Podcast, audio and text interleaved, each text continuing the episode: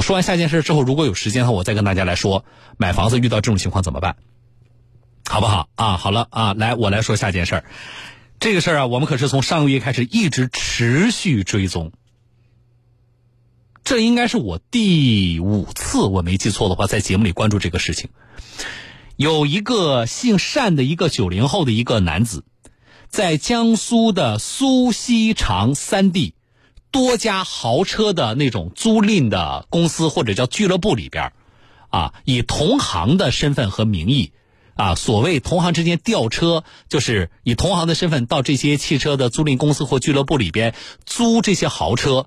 租了多少？听众朋友，一百家，就是上百辆豪车啊！我大概了解了一下车型。前段前段时间我们关注的时候，大概我跟几家公司和去现场的记者了解一下车型。这些车型一般都是四五十万起步啊。我们比如说像宝马五系啊啊，奔驰 E 级，这都是基础车型。它有很多都是像法拉利啊这种啊，这个呃豪车，真正的豪车了。啊，所以四五十万呢是他这些这个上百辆豪车里的基础车型，那你就可想而知，啊，这个件事情，这些豪车值多少钱，涉案金额有多大？他把这些豪车租到哪呢？后来这些公司发现，他们这些租赁的车上不都有那个 GPS 的定位吗？说在同一个时间点，这些车被开到了连云港灌云，并且这些 GPS 的定位系统都被破坏掉了。那么这些汽车租赁公司的人就跑到连云港去了，啊，这个事情我们也接到了，他们也很着急啊，向媒体来求助。我们简单回顾吧。十月二十九号，记者在连云港灌云县见到了无锡阳城汽车租赁服务有限公司的负责人陈先生。他告诉记者，一个多月以前，有一名姓单的男子从他们公司租走了十一辆豪车，车子租完以后就开到了连云港灌云县。一开始，单某都是按照约定如期支付租金。可是就在几天前，他们突然发现十一辆车子的 GPS 定位系统集体出现了故障。当时我们发现我们的 GPS 不对了，就是 GPS 已经下线了。什么时候开始？就是二十六号的晚上。对，就是你定位不到你的车子了。对，当时最后的定位是在什么地方？连云港，在这里。而记者也了解到，像陈先生一样上当的汽车租赁公司还有很多，他们车子上的 GPS 同样。被拆卸，即使他们根据最后的定位信息在灌云找到了车子，也被当地的陌生人要求交钱赎车。我手上就一台九八六，那个车主他今天过来的吗？现在四台车不是？四台车三台是我哥的，那我现在你拿着就是给我九万块钱。我哥是一台七万，一台八万，一台十万。此事经过我们的持续关注之后，当地公安部门已经立案调查。记者从当地公安部门了解到，目前已报警的失踪车辆均已被找回并暂扣在当地派出所内。公安部门已经联系。第三方有资质的价格认定机构对涉案车辆紧急估价，目前案件还在办理当中。这是上次我说这件事情的结果，就是我觉得好在哪里呢？好在就是首先把这些车公安部门都给他找到了。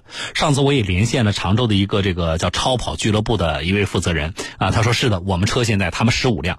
啊，说现在反正都找到了，都在公安部门那里。但是呢，这些车放在公安部门那里，什么时候能还给我们呢？这是一个大家关心。另外一个就是说，那还车的时候要不要我们再支付费用啊？那之前已经有那个汽车租赁公司的人跑到冠云去啊，然后发现呢，他们的豪车呢被那个姓单的男子非法抵押给了当地的一些什么人，然后呢，公司要再花钱从当地人的那些手里把车所谓赎回来。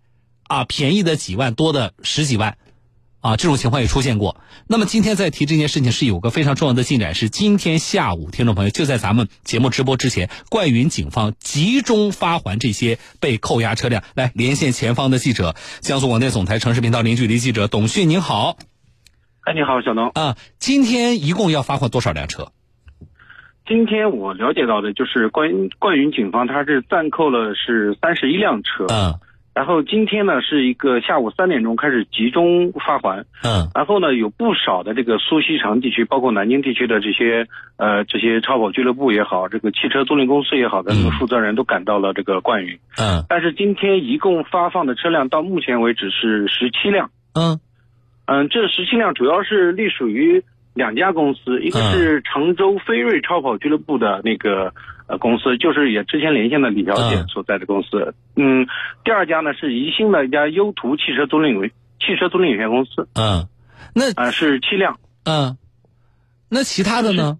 嗯，其他的是这个样子，因为呃涉及的涉及的公司比较多，呃嗯、他们呢，但是呢，从我据我从这个冠云的公安了解到，真正的和这个犯罪嫌疑人单某签订这个直接签订这个汽车租赁合同的，嗯。一共只有八家公司，其他的公司呢，可能都是那种是转租，然后然后三手的那种公司，哦。所以说他们没有他们没有这个资格，然后到这个就是呃公安机关去领车，嗯。也就是说目前能领车的只有这八家公司。嗯，那然就是到现在为止，我们想知道，就是整个这次事件当中，之前所说的上百辆被被开到灌云的这个车辆啊，到现阶段发还给各地的各家公司的，大概占了多大的一个比例？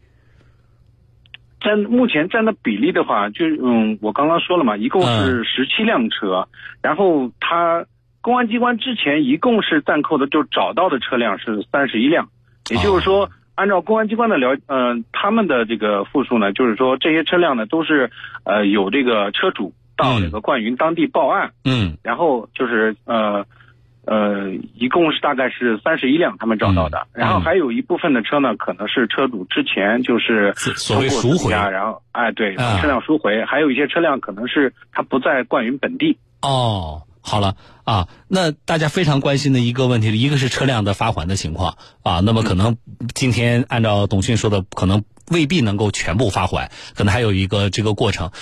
还有一个，那那个我们反复提的姓单的那个九零后的男子，啊，嗯，这人找到没有？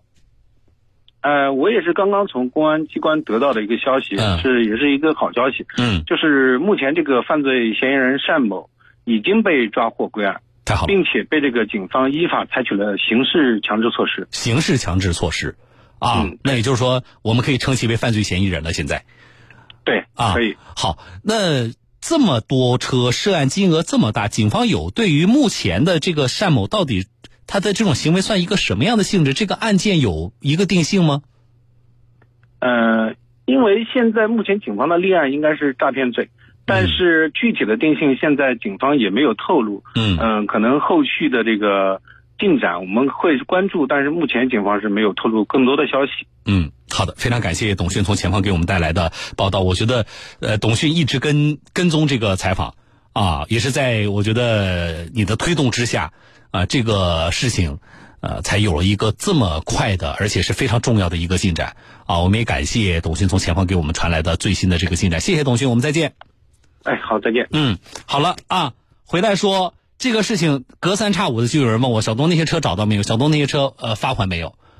啊，我不知道这里边，比如说会不会，或者说有多少公司在这里面会有多大的这个损失，包括后续的啊，警方目前说可能是涉嫌诈骗罪。啊，那么这里面还有没有其他情况？特别是因为除了警方把人抓到之后，接下来还有啊，我们整个的这个要进入一个司法程序啊。那么这件事情我们还会持续的进行关注。这个事情给首先是你比如说你如果是汽车租赁公司的从业者啊，这个行业的从业者，是一个不小的提醒。听众朋友啊，我们目前的特别像在江苏啊，这个汽车租赁行业其实还是做的比较发达的。一个一方面是什么呢？就是大家这种用车的这种习惯需求比较大。另外一方面呢是，呃，江苏也有着非常充沛的旅游资源，啊，所以汽车租赁行业其实是在江苏发展的是比较好的，啊，但是这个行业它怎么更规范的运行，包括这里边可能存在的一些这个风险，我倒是觉得这个案例咱们持续关注，真的首先是给从业者，啊，是一个非常好的一个案例，大家应该看一看，啊，怎么去防范这个风险。另外就是我们很多的听众朋友非常关心小东，啊，这么轻易的。啊，就做这个事情，特别是大家有几个听众朋友感慨是什么呢？前期的车辆非法抵押，车主还得花多少钱去赎回？啊，呃，这种抵押真的是合法的吗？真的就只能车主自己花钱去赎回吗？我相信啊，进入司法程序之后，不仅仅是这一个就姓单的这个男子一个人，包括呃之前的存在的大家觉得是否合法的这些问题啊，也都有可能列入到接下来呃整个的这个呃司法程序当中，啊给大家一个答案。所以这个事情后续我们还会跟踪关注的，好不好，听众朋友？好，今天向大家来报告，咱们持续关注这件事情的重要的进展。